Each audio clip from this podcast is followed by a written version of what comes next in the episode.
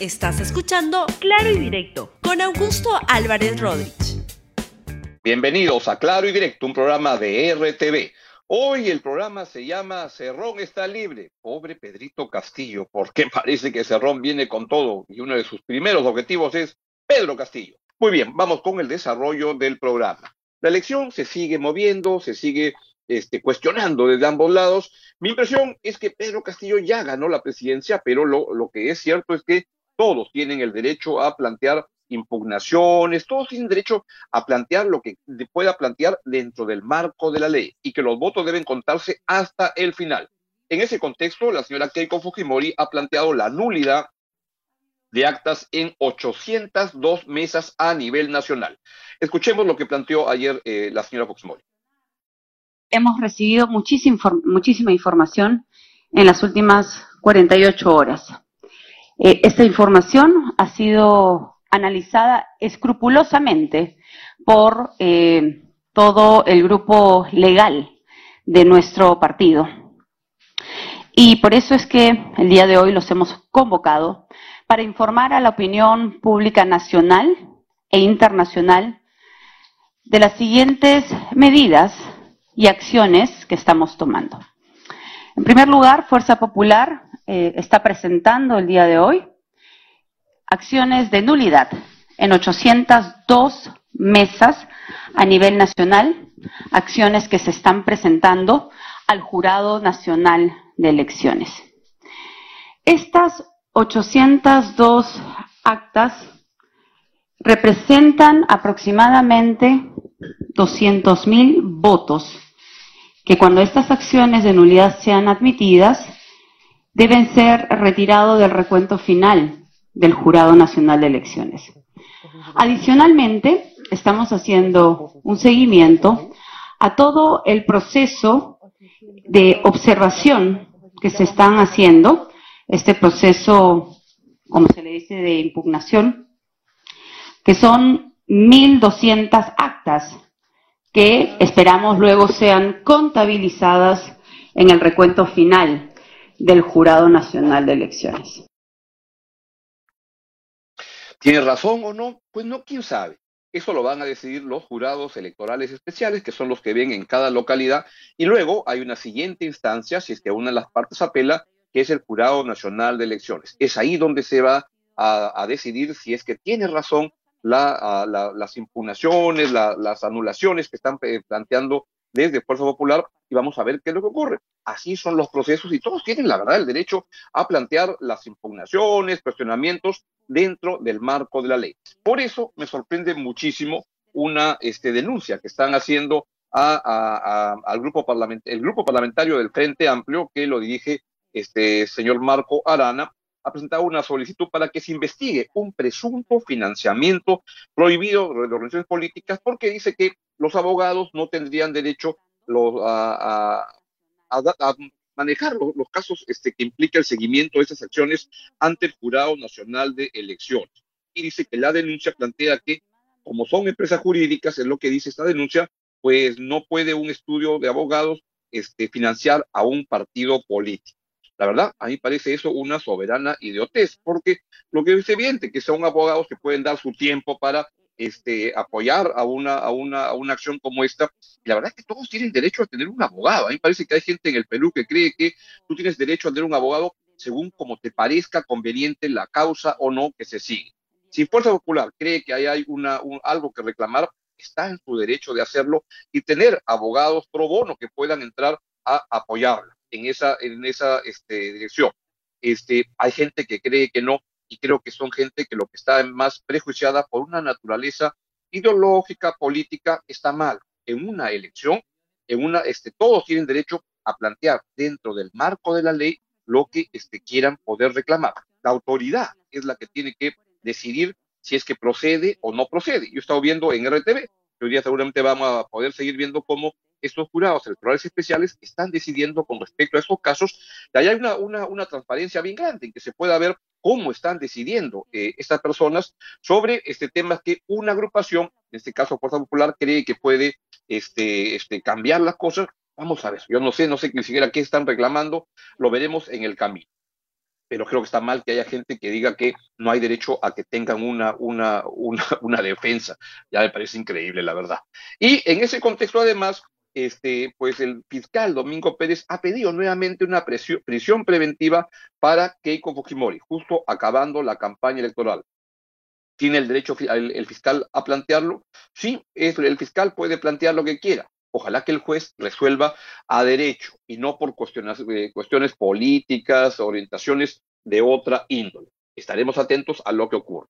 En ese contexto ha ocurrido otro fallo este, este, judicial que tiene que ver mucho con, lo que va a pasar en la política peruana y tiene que ver con esta decisión de eh, un juez de Huancavelica de ordenar que se anule, que se anule la sentencia por corrupción que tenía el señor que está ahí, que es el señor Vladimir Cerrón, por cuatro años. Lo que ha planteado el señor uh, Vladimir Cerrón es este, una acción, un habeas corpus ante la, fiscalía, ante el juzgado de Acobamba, y ahí ha decidido este, dejarse sin efecto esta prisión suspendida que se le había este, aprobado. En ese contexto, además, la OCMA, que es la entidad dentro del sistema judicial que verifica que las cosas ocurran como deban ocurrir, ha iniciado una investigación. Esto es en Huancavelica, región donde eh, Perú Libre arrasó con las elecciones y le fue estupendamente bien. En ese contexto, ha salido un tuit del señor Vladimir Cerrón que dice lo siguiente, si lo ponemos, frente al habeas corpus fundado a mi favor por una sentencia arbitraria, comunico que no tengo interés de volver al gobierno regional de, de que es el GRJ, ni ocupar cargo público nacional. Conduciré al partido, regresaré a mi hospital y mi universidad de los que fui destituido a raíz de este abuso. ¿Tiene razón o no? Pues vamos a ver. Yo sospecho que es, no tengo el expediente. Una vez leí un artículo, una columna de Ricardo Seda, que, que cuestionaba la validez de lo que se le estaba acusando, etcétera, pero él tenía una sentencia por corrupción. Y lo que me interesa en este caso es el aspecto político de eso que está ocurriendo. ¿Qué es lo que ocurre? Es que al tener una sentencia por corrupción, el señor Cerrón no podía pues participar en política y por eso no pudo estar en, la, plancha presidencial del Partido Perú Libre, que es el partido de propiedad de liderazgo del señor Pedro Castillo, no, del señor Vladimir Cerrón. Y es ahí donde este, eso le impidió poder avanzar. Pero el dueño del partido, el que corta el jamón en ese partido es Vladimir Cerrón. Él es el dueño del partido, él consiguió el financiamiento, realmente un poco raro, debo decir, porque muchos de los que financiaban la campaña de Perú Libre eran funcionarios del gobierno regional de Junín. Ah, vaya usted a saber, ahí parece un poquito o un pocotón sospechoso, y eso me parece que es dinero que vendría de algún otro lado, pero tendrá que investigarse si es que alguien lo este, denuncia.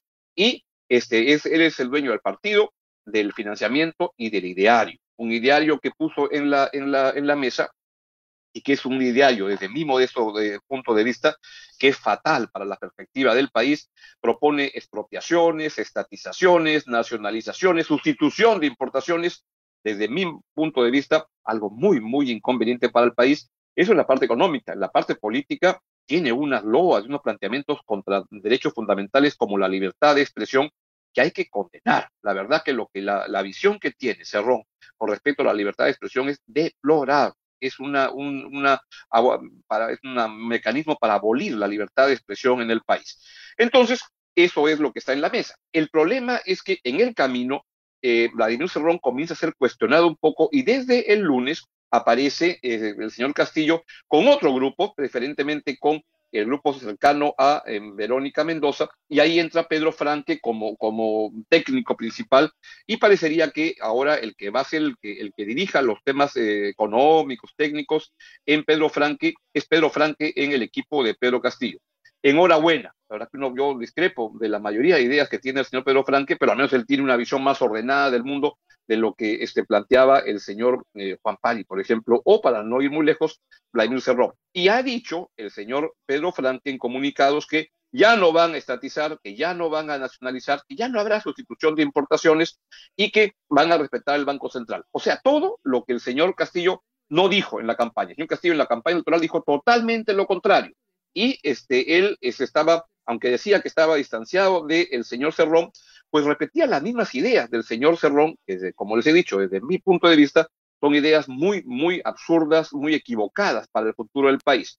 Ahora, yo me pregunto, ¿y los que votaron por, por, Castillo porque querían expropiaciones, estatizaciones, nacionalizaciones, sustitución de importaciones, vamos a ver ahora qué le dice, va a tener que manejarse en, esa ruta. Pero si es que Castillo está optando por un cambio de, ideas, a mí me parece que enhorabuena que sea así, el que va a quedar molesto es Cerrón, que debe estarse sintiendo ninguneado en este momento y de repente, más temprano que tarde, le va a pasar la factura a Castillo por haber dicho que eh, Cerrón no iba a ser ni portero de ministerio. Portero de ministerio, este señor lo que tiene es, este, es alguien que maneja gran parte de la bancada parlamentaria de Pueblo Libre y siento que ahora ya sin esa, con la anulación de esa sentencia judicial, pues este, va a comenzar a arrinconar a Pedro Castillo. En ese contexto, Pedro Castillo ha dicho que no quiere caer en provocaciones de quienes quieren ver este país en caos. Escuchen. Como la subida del dólar, que para mañana va a subir unos puntos más el costo del pan, el costo del pollo, el costo de la vida de la canasta familiar. Mentira, que acabamos de tener conversaciones con el empresariado nacional donde están mostrando el respaldo al pueblo. Llamo a las autoridades electorales que por favor, por el Perú, por la democracia, por nuestra patria, ser respetuosos no mancillemos la voluntad del pueblo peruano. Hermanos, y una vez más, ser vigilantes de la voluntad popular. Gracias por esta vigilancia ciudadana. El pueblo, solamente el pueblo, salvará al pueblo. ¡Viva la democracia! ¡Viva el pueblo peruano! Muchas gracias, queridos hermanos. Muchas gracias. Bien, el señor Castillo habla bastante del pueblo y está bien, hay que pensar en el pueblo, pero lo repite tantas veces que yo sospecho que el pueblo le va a pasar la factura porque está creando una expectativa que no la va a poder manejar. ¿Y sabe quién va a conducir esa protesta? Usted ya lo sabe, Vladimir Cerrón. Libre ahorita va a enfilar contra Pedro Castillo. Cerrón libre, pobre Castillo. Esa es mi visión. Pero yo creo que ya ganó Pedro Castillo, pero creo que los votos deben contarse hasta el final y no hay que objetar que se puedan plantear esos pedidos de anulación dentro del marco de la ley y no hay que estar buscando decir a ver quién financia, quién este, este ayuda, financiamiento jurídico, financiamiento de campaña indebido, parece que son tonterías en este momento. Vamos a ver qué pasa, que gane el que reúna más votos y que el que reúna más votos sea el presidente de la República o la presidenta de la República, creo que va a ser Pedro Castillo, porque lo que ya se ha visto, y luego hay que exigirle, a partir del día siguiente, que se comporte como un demócrata y que cumpla la constitución y que no le saque la vuelta a la constitución, porque muchas de las cosas que ha dicho en la campaña Pedro Castillo implicaba justamente apartarse de la constitución y ahora está diciendo que no va a hacer todo lo que dijo en la campaña que sí iba a hacer. Así son los políticos, pues a los políticos en general no hay que creerles y a los candidatos menos. Me voy. Un gusto estar con ustedes. Nos vemos mañana en Claro Directo. Chau, chau. Hasta mañana. Gracias por escuchar Claro y Directo con Augusto Álvarez Rodríguez. Suscríbete para que disfrutes más contenidos.